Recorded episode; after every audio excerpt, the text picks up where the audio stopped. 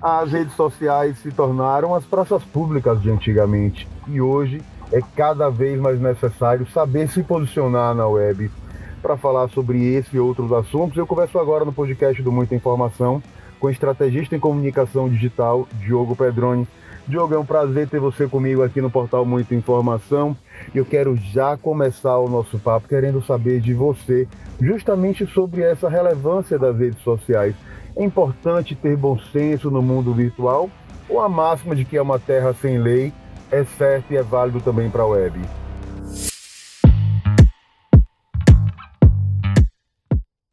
Oswaldo, primeiramente, muito eh, obrigado pela oportunidade. Eu estou realmente muito feliz com esse espaço aqui e realmente você começou com um ponto que é o principal na minha visão.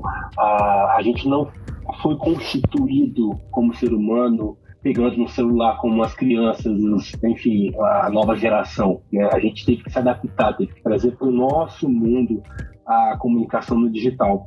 E nesse processo é, surgem realmente muitas arestas que, com o tempo, a gente vai lapidando, mas que realmente fazem parecer que a internet é um, um lugar sem lei, porque a gente tá, vive esse constante processo de adaptação de dentro e eu percebo nitidamente o quanto é, tem se faltado o bom senso na hora de comunicar no digital. É como uma pessoa que está no trânsito e por estar tá com o vidro fechado, buzina o tempo todo, é muito agressiva, porque ela se sente naquela célula de, de, de, de, segurança dela ali, sabe? Atrás da tela, as pessoas muitas vezes se sentem por trás dessa, também dessa célula de segurança, acabam agindo muitas vezes de forma impulsiva, sabe? Sem agir com bom senso. Existe uma forma melhor de se mostrar nas redes sociais ou cada caso merece ser analisado isoladamente? Cada caso merece sim ser analisado de maneira individual. Né? Eu acredito que existe sim um senso comum, existe sim uma estrada principal onde cada detalhe de cada aspecto profissional, de cada forma de se comunicar tem que ser lapidada de acordo com, aquele, com aquela premissa inicial. E esse é o meu ponto de, de posicionamento no meu trabalho com os meus clientes. A gente realmente constrói é, é, analisando fatores como os valores próprios, os princípios, a forma de se, se constatar como ser humano e como profissional para poder criar linhas de comunicação que comuniquem toda essa congruência, que realmente transpareçam esse ser humano tão complexo e tão competente profissionalmente para seu cliente, enfim, para os seus pacientes através daquele canal digital. Qual a importância de se construir um processo de autoridade nas redes sociais e mais, o que é essa autoridade tão falada hoje em dia? É muito importante se construir uh, um canal de autoridade ali na rede social, porque a nossa vitrine se tornou aquele lugar, é, né, aquele local digital. As páginas amarelas que antes a gente divulgava o nosso trabalho, os jornais, eles migraram para lá. Hoje, o nosso cliente, o nosso paciente, ao conhecer a gente ou ao saber da nossa existência, já vai diretamente em busca do nosso perfil na rede social, no Instagram principalmente, para poder entender melhor o nosso trabalho e para poder realmente acompanhar nuances da nossa vida profissional e pessoal que façam com que ele credibilize o nosso serviço e inicie essa jornada a gente busca realmente trazer pessoas para nos admirarem, pessoas que queiram é, é, ver sentido no nosso trabalho, no nosso serviço e consumir ele, enfim, fazer parte do nosso processo de trabalho.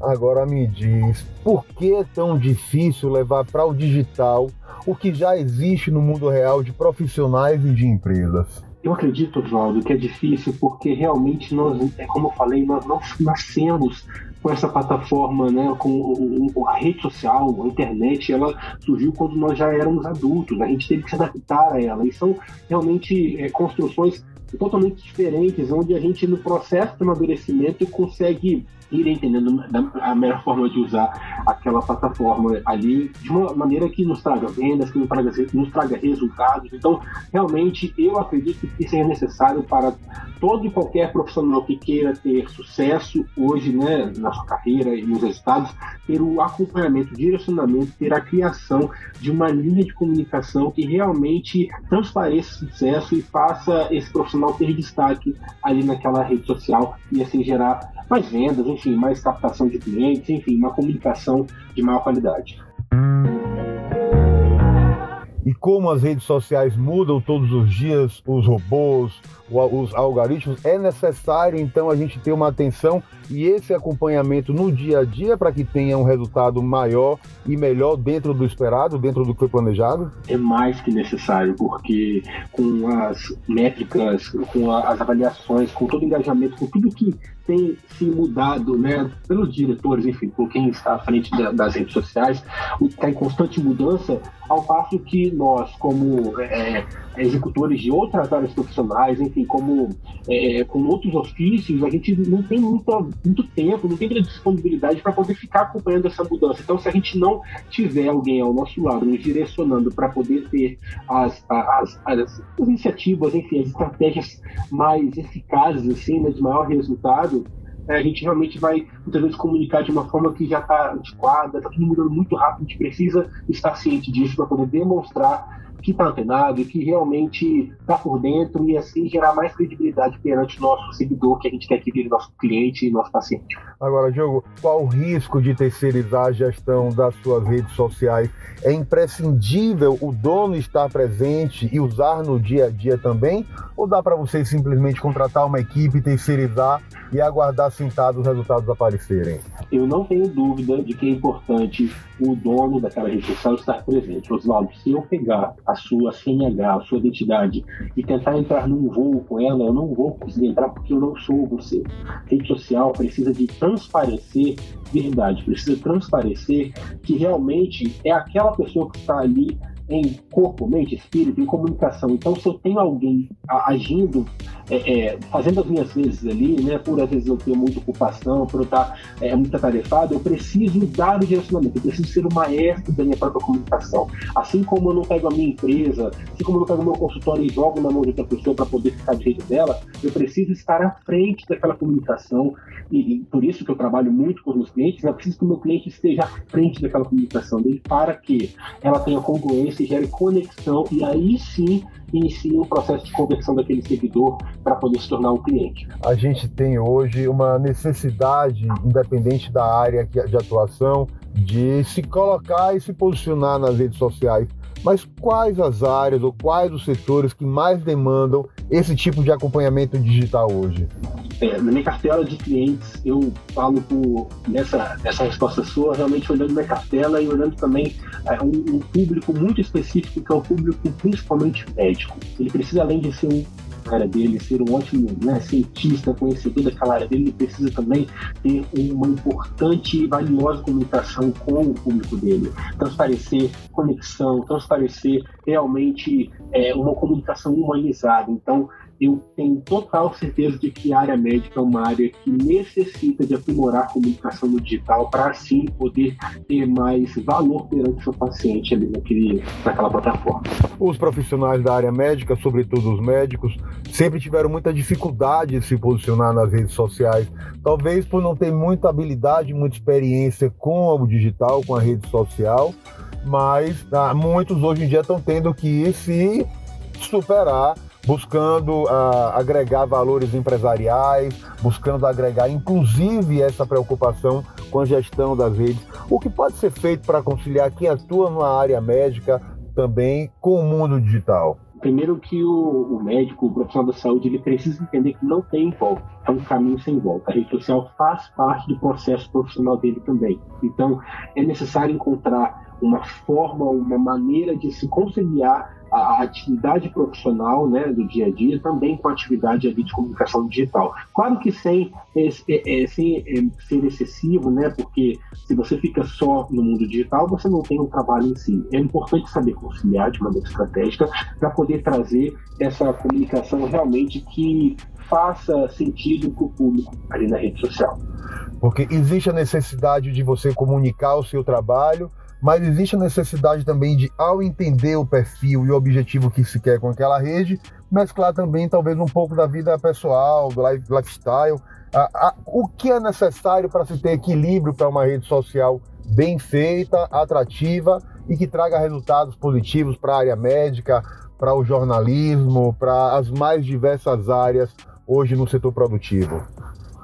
Excelente pergunta. E, independente da área, né, nós falamos muito dos médicos aqui, mas independente da área, é, como a gente não foi concebido para a rede social, é, a gente não, na nossa faculdade, não, não teve uma. Na faculdade média de medicina, não tem um período, né, uma matéria que seja para marketing digital, comunicação na rede social. Então, realmente, a gente fica com essas dúvidas, né, porque são, é tanto tempo, são tantos anos se dedicando a, uma, um ofício exclusivo, né, quando começa a perceber que precisa de abranger e aprender outras áreas, também acaba tendo essa dificuldade de quando eu vou levar a vida pessoal e quando vida profissional. Eu acredito que para uma autoridade que busca ter influência através daquilo que ela é boa em fazer, que ela tem vocação para fazer, do ofício diário dela, ela precisa ter foco em comunicar é, conteúdos que remetam àquele trabalho e também nuances da vida pessoal, porém sem inverter é, essa, essa fórmula, sabe? Foco na vida profissional de uma maneira que realmente faça sentido para o público dela ali na rede social.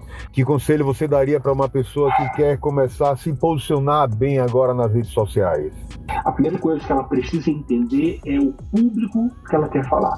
Para quem essa pessoa quer falar?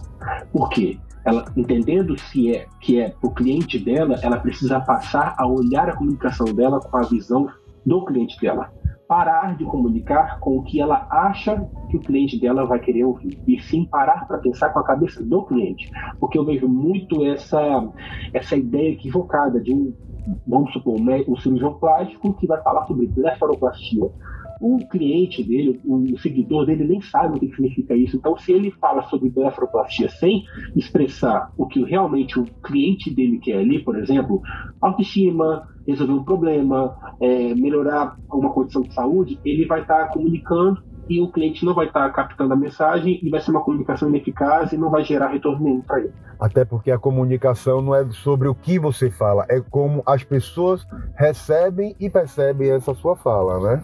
Exatamente. Além disso, também, para complementar sua fala muito interessante, a comunicação é dividida em três partes importantes. É, de, se a gente pegar a comunicação como 100%, se a gente pensar que a comunicação é uma, é uma barra de chocolate, digamos assim, 55% dessa comunicação ela diz respeito à nossa imagem, ou seja, há um feed do Instagram legal, bonito, fotos bacanas, profissionais, uma letra interessante, uma organização. Outros 38% são sobre a forma de se comunicar, a linguagem não verbal, tom de voz, respiração, enfim, sobre essa, essa parte da comunicação em si. E apenas o restante disso, essa pequena partezinha final, que é referente ao conteúdo em si. Então a gente precisa de dar foco no que precisa ter foco: imagem, posicionamento, comunicação e depois somente o conteúdo. Diogo Pedroni, é um prazer falar contigo. agradeço demais as informações. Trabalhar com estratégia de comunicação digital não deve ser algo fácil, porque é algo realmente muito específico que exige também um contato e um processo de troca de interação muito grande com seus clientes. Desejo boa sorte ao seu trabalho e agradecer aí pelas informações. Eu que agradeço mais uma vez a oportunidade de mostrar realmente a importância da gente levar bom senso e estratégia para nossa comunicação, porque a forma como eu falo de mim é a forma como as pessoas vão me comprar, é a forma como as pessoas vão me enxergar. Obrigado, Oswaldo. Siga a gente nas nossas redes sociais e até o próximo podcast.